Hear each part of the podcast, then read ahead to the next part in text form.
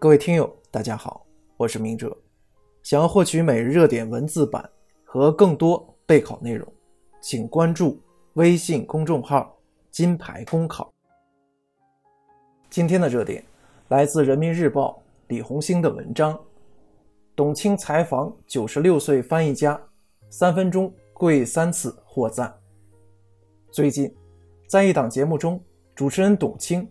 为了便于和九十六岁高龄的翻译家许渊聪交谈，在三分钟内跪尊三次。这种采访的姿态被网友称赞，不少人说这一跪，跪出了素养。素养何在？正在尊重。尊重，这也应成为常识的文明素质，值得不断重申。无论生活还是工作，很多人都会遇到各种困扰。如半夜时分，电话响个不停，未打招呼就被人找上门，甚至是朋友在公众场合与你勾肩搭背，这些可能是工作中的紧急任务，有些可能是朋友间的情不自禁，但难免也会让人有一些被打扰的不适，一些不被尊重的不快。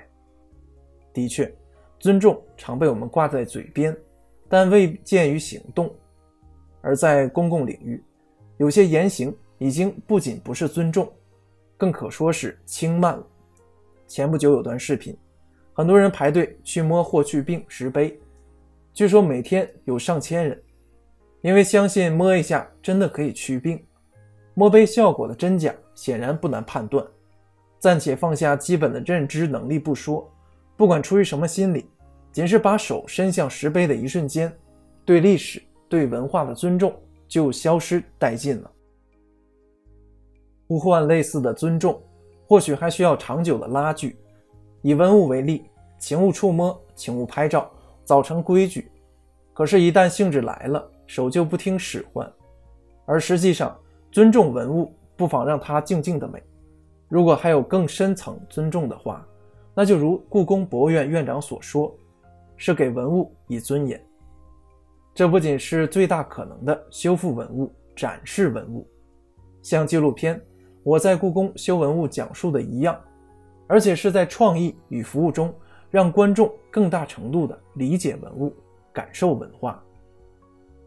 不管是具体的人、细微的事，还是陈列的物，给彼此一个舒适的空间，给对方一个合理的距离，才是真正的尊重。无论是静还是重，都是诉诸人类情感并培养情操的过程。敬人者会自重。自重者更要敬人，懂尊重的人设才能立得住。单个人是弱小的，所以才需要文化把不同的个体粘合在一起，而相互之间的尊重正是人类粘合剂中最为重要的成分，是有序社会交往的基础。一位教育哲学家曾说过：“人和人之间应该是我与你，而不是我与他的关系。”这就是说。对他人不要抱着一种第三人称的冷漠，而应有第二人称一样面对面的温度。尤需记住，彼此弯腰致敬时，头不会相撞，才是合适的距离，也才有真正的尊重。